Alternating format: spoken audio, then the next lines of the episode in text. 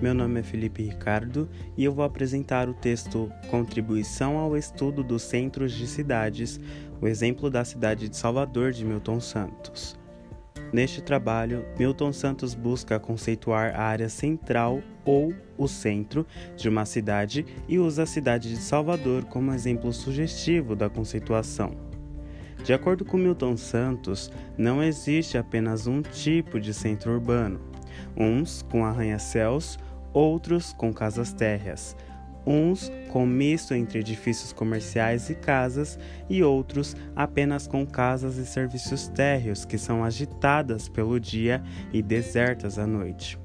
Para o autor, essas nuances acontecem de acordo com o peso da história, e essas diferenças são causadas por aspectos culturais e históricos da elaboração urbana. Na página 18 do Boletim Paulista de Geografia de julho de 1959, número 32, o que deve ser considerado como centro da cidade é, abre aspas, a parte de uma aglomeração urbana que apresenta a maior animação e conhece a mais forte atividade sob todas as suas formas. Fecha aspas. Isso pode ser interpretado como um lugar da cidade onde há muito movimento, de todas as formas, como trânsito, comércio e serviços e moradores, por exemplo. Mas, segundo Milton Santos, uma característica em comum dos centros urbanos é, abre aspas, a natureza das atividades que aí se processam, responsáveis que são pelos aspectos de paisagem e de estrutura que asseguram mais forte aquela individualidade. Fecha aspas. Dessa forma, entende-se que nos centros urbanos sempre são desenvolvidas atividades e é pelo mesmo motivo que é reforçada a individualidade de cada centro urbano, mas não é encontrada de forma igual nos elementos materiais e formais em cidades como São Paulo, Londres ou em centros urbanos de uma cidade de província. Isto posto, o que é encontrado nos centros urbanos é, abre aspas, a localização de instituições diretoras das atividades de respectiva região de influência. Fecha aspas. Milton Santos traz as diferenciações que são encontradas principalmente em cidades do interior, onde o que chamam de rua é o comércio e o centro urbano, sendo indiferente do resto do organismo urbano. Além disso, Milton Santos define cidades que funcionam como cabeça de região ou metrópoles comerciais que, dependendo das proporções de seu funcionamento e estrutura, refletem as características e a vida de sua região de influência. Milton Santos caracteriza as metrópoles integrais por, abre aspas, estarem no polo mais alto da hierarquia urbana, fecha aspas.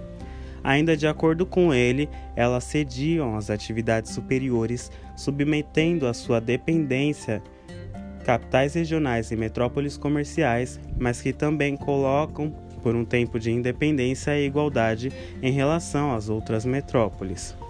Existe ainda as supermetrópoles ou metrópoles mundiais, que se repartem de forma direta ou indireta negócios políticos, econômicos nas áreas do globo e lutam por uma conquista de espaço cada vez maior.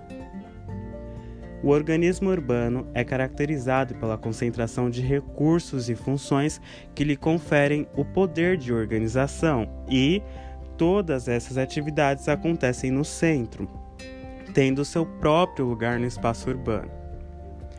Do ponto de vista geográfico, o centro de uma cidade tem a tendência a ser considerado como um centro de negócios, segundo Milton Santos. Dentro dos exemplos mencionados, ele diz que há cidades com apenas um centro de atividades e outras com vários, servindo os bairros diferentes já organizados, mas o centro de negócios é apenas um. Por isso, causa das atividades e funções da vida urbana que tem sede nele. É sobre esse centro de atividades e centro de negócios que esse estudo do centro da cidade vai abranger. Milton Santos busca responder a priori a seguinte indagação: aspas.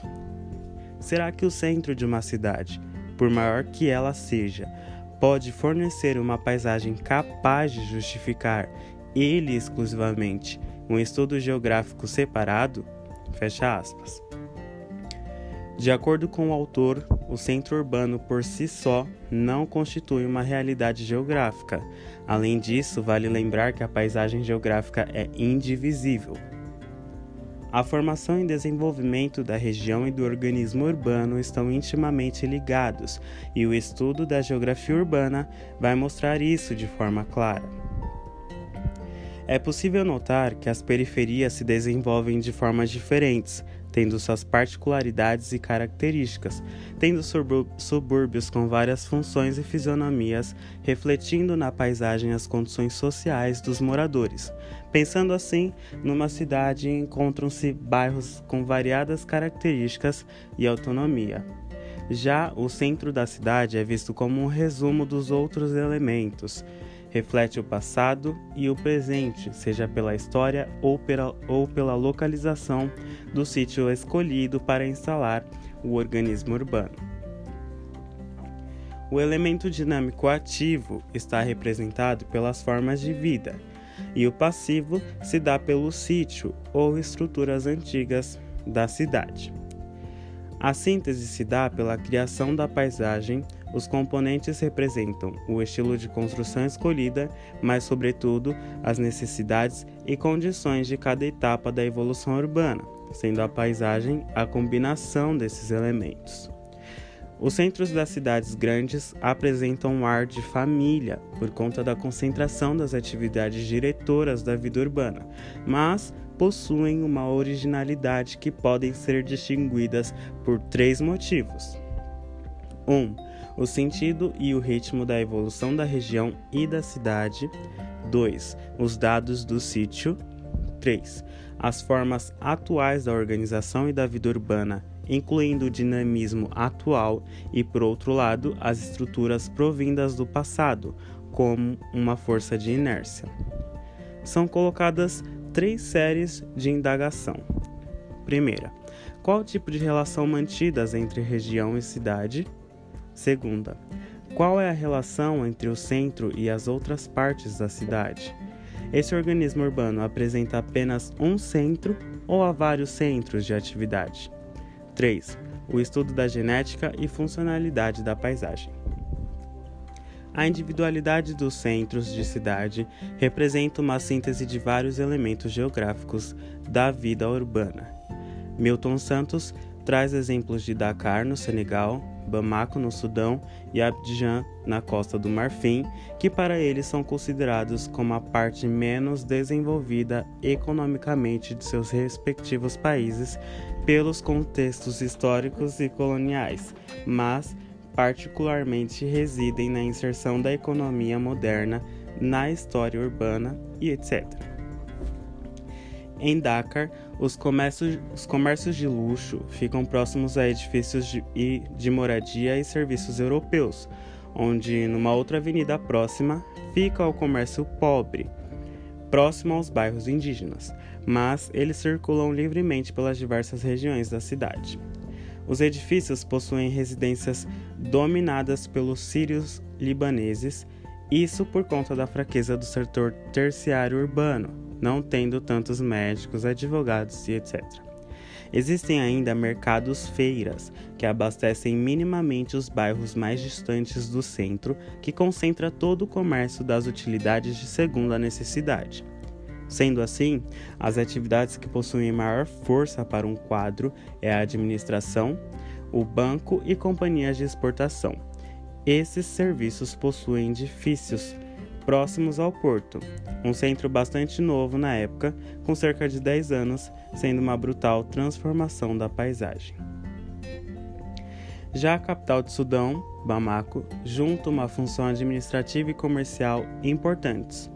Possui apenas casas térreas, com ausência de prédios na mesma proporção da ausência do setor terciário. O comércio de luxo se instalou no cruzamento de duas avenidas principais. Já a capital da Costa do Marfim, o comércio ganha corpo com a produção da própria cidade e que é a metrópole do, do país que mais contribui com a maior parcela de exportação da África Ocidental Francesa. Os prédios não numerosos mesclam residência com atividade comercial e é a localidade de comércio de luxo, juntamente com a residência de europeus. A evolução da cidade com construções de pontes e ligações entre bairros modificou a paisagem da cidade, onde o centro possui essencialmente um comércio bancário de luxo, servindo para a especulação de novos edifícios. Agora, Milton Santos vai passar para o centro da cidade de Salvador como análise específica do seu trabalho. O caso de Salvador é marcado por uma união de cidade rural, que comercializa produtos, e da industrial, que compra as mercadorias. A cidade é repartida em Alta e Baixa Salvador, onde há um alto contraste na paisagem nas duas partes. Novos edifícios e arranha-céus são encontrados com casas degradadas e velhos palácios. Há também uma segregação funcional, onde na parte baixa encontra-se o comércio de grosso e bancário, enquanto na parte alta, um comércio retalhista. Ainda é encontrada uma população pobre no centro, morando em suas casas degradadas, mas também encontram-se grandes terrenos vazios. Salvador permaneceu com a mesma função principal desde quando conheceu seu papel de cidade de capital regional. Quase todas as outras atividades estão relacionadas ao comércio e à função portuária, sendo as funções industriais e bancárias também ligadas estritamente ao comércio. Outro fato mencionado por Milton Santos é que Salvador é, é que em Salvador existem regiões de agricultura voltadas para o comércio e outras regiões de agricultura de subsistência. Salvador é o próprio produtor e exportador. Sua economia serve à própria cidade, sendo conservadora em relação à economia regional. A atividade bancária serve apenas ao comércio e à especulação. A agricultura de subsistência impede uma formação de centros urbanos de importância e de sustentar um crescimento populacional. As atividades especulativas não trouxeram nenhum incentivo para a implantação de indústrias e, consequentemente, a população cresce sem a possibilidade de ofertas de empregos e a zona de influência diminui, criando um paradoxo de uma cidade que cresce pela falta de dinamismo.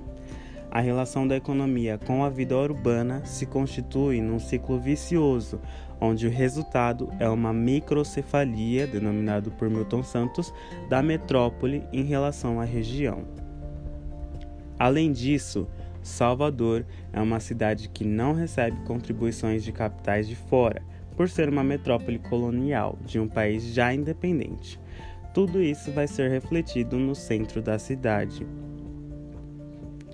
O porto, que serviu para uma próspera atividade comercial, foi o responsável pela construção de palácios e moradias de pessoas ricas na época, mas que hoje abrigam pessoas muito pobres vivendo em ruínas. O papel do porto serviu para uma remodelação e a criação de um sítio artificial por conta dos aterros, impedindo uma renovação da cidade velha, protegida também por leis de proteção históricas e que tornam-se negativas sob esse olhar, que são as leis de tombamento de patrimônio. Por conta dessas características que Salvador possui uma heterogeneidade muito grande na sua paisagem urbana, de bairros modernos tipo americano a áreas de cortiço. A importância da cidade concentra funções da região e da, e da cidade e a concentração de funções urbanas no centro.